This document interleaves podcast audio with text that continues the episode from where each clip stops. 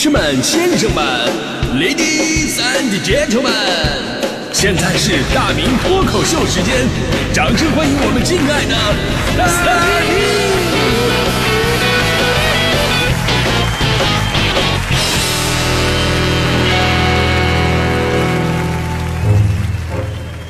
欢迎各位来到今天的大明脱口秀，我是大明啊。说到这个游戏啊，那真的太多话要说了。就人的天性嘛，就是喜欢玩，所以呢，游戏也是我们从小到大最好的陪伴。而且玩游戏啊，能够看出一个人多聪明。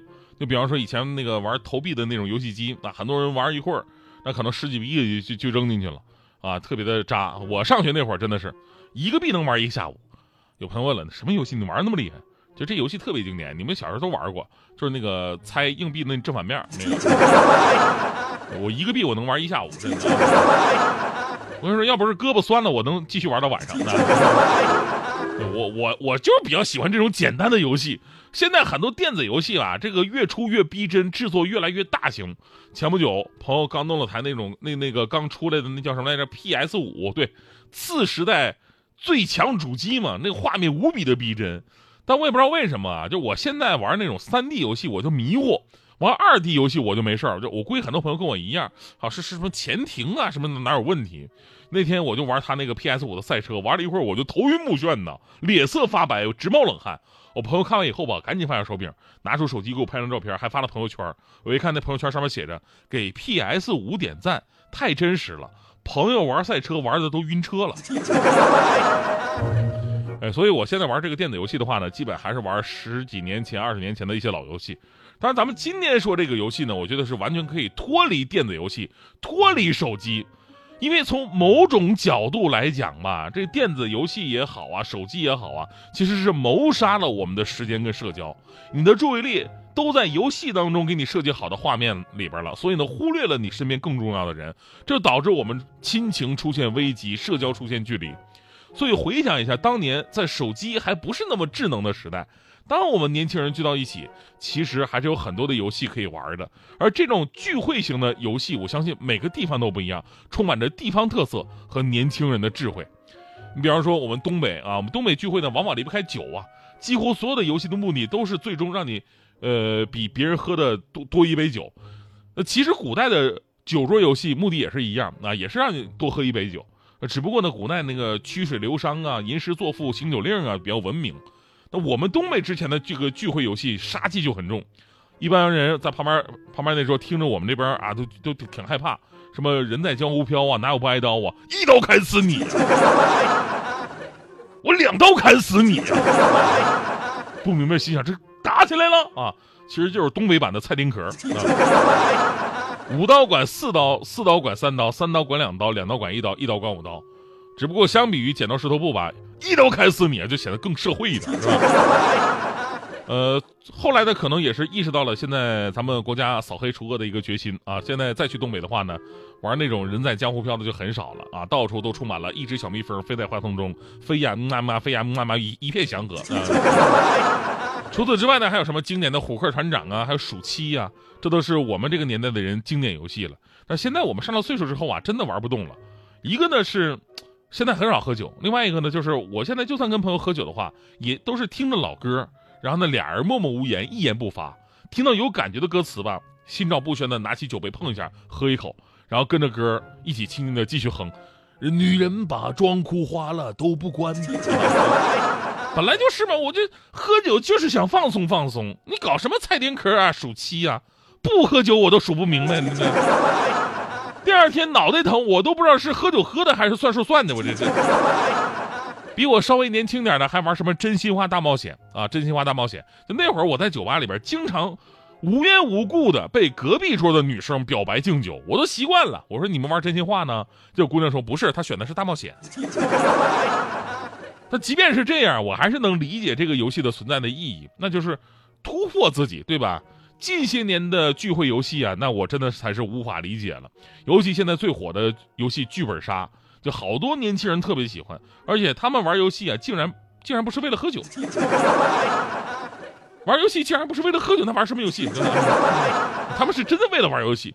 那这个游戏火到什么地步了呢？就说二零二零年，中国从事剧本杀的相关企业新增了三千一百多家。那算一算，全国开了有三万多家门店，市场规模已经突破了百亿元，成为一大风口了。而且呢，写一个这种的小剧本啊，几千字、上万字不等，字数还真的不多，但是却能得到上万块的酬劳。基本上啊，你算一下，一千字那就一千到几千块钱啊，这什么概念呢？网络作家一般几千字也就几十块钱。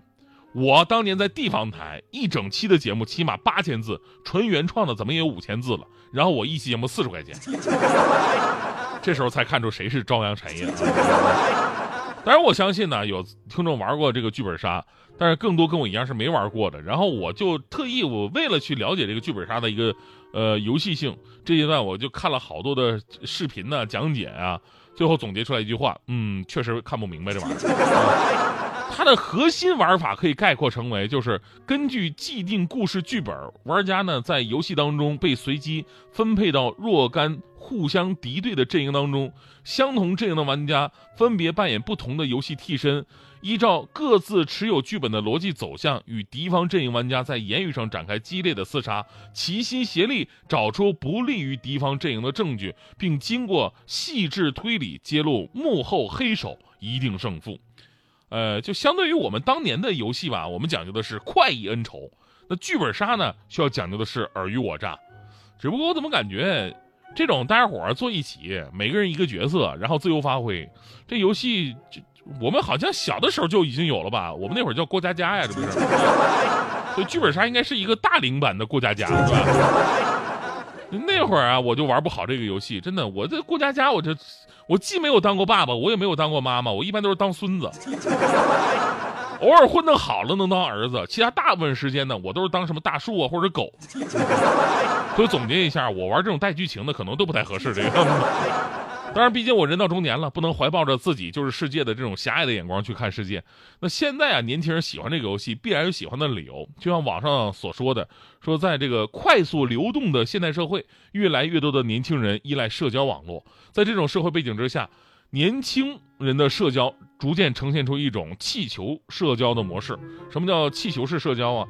刚开始都很兴奋开心啊，感觉遇到所有人都很热情，但很快就会失望的发现，这样的热情难以存留，瞬间就会像气球一样飘走。而诸如剧本杀一类的桌面游戏角色扮演游戏啊，为这个网络青年们打开了一扇放下手机迈向线下的大门。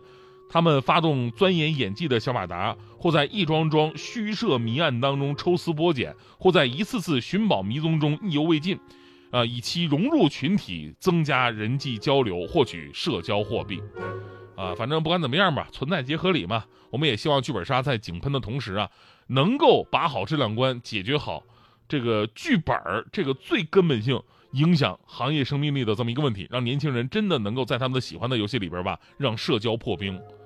就说到社交啊，我我最后我特别想说两句，就社交没那么难，对吧？我们可以多一些平和跟游戏的心态，你看待这个世界，没有那么多的人啊，就是天生就对你充满恶意，也没有几个人呢愿意在你背背后啊精心算计，大部分都是美好的。问题有两个，第一个呢，你会不会主动的去寻求美好？有的人呢，眼睛永远盯的是阴暗的那个角落啊，就觉得全世界都是阴暗的。当你看到阴暗的时候吧，你千万别忘了为什么前面是阴暗，因为你背后是阳光。第二个更重要，就是你会不会主动的制造美好。当生活很乏味、很枯燥，跟别人的关系不能够更上一层楼的时候，你不要做那个等待美好降临的人，而是要去做制造美好的那个人。生活就在于自己一点点的自我调剂。记住一句话啊，只要你乐观一点，生活就是一场好玩的游戏。比方说那天那天我看大迪在那吃荔枝呢，啊，这吃的这个甜嘴麻舌的，我就上去跟大迪说：“大迪，我们一起玩个游戏啊。”大迪问：“什么游戏啊？”我说：“咱们来比比谁吐的这个荔枝核飞得更远。”啊，别看很无聊，但是大迪参与感还是强的。大迪说：“好啊。”然后他给了我一个荔枝。呃，第一局呢，我当然吐的比他远呢，然后大迪就不甘心呢，然后又给了我一个荔枝，然后呢，我就开始一直输了，输着，我跟你说，大迪都赢上瘾了吧，我一连跟我比了十几把，我就想说吧，游戏人生，我多吃一点荔枝并不要紧啊，他玩的开心就好，嗯，呃，这个海南荔枝王确实不错。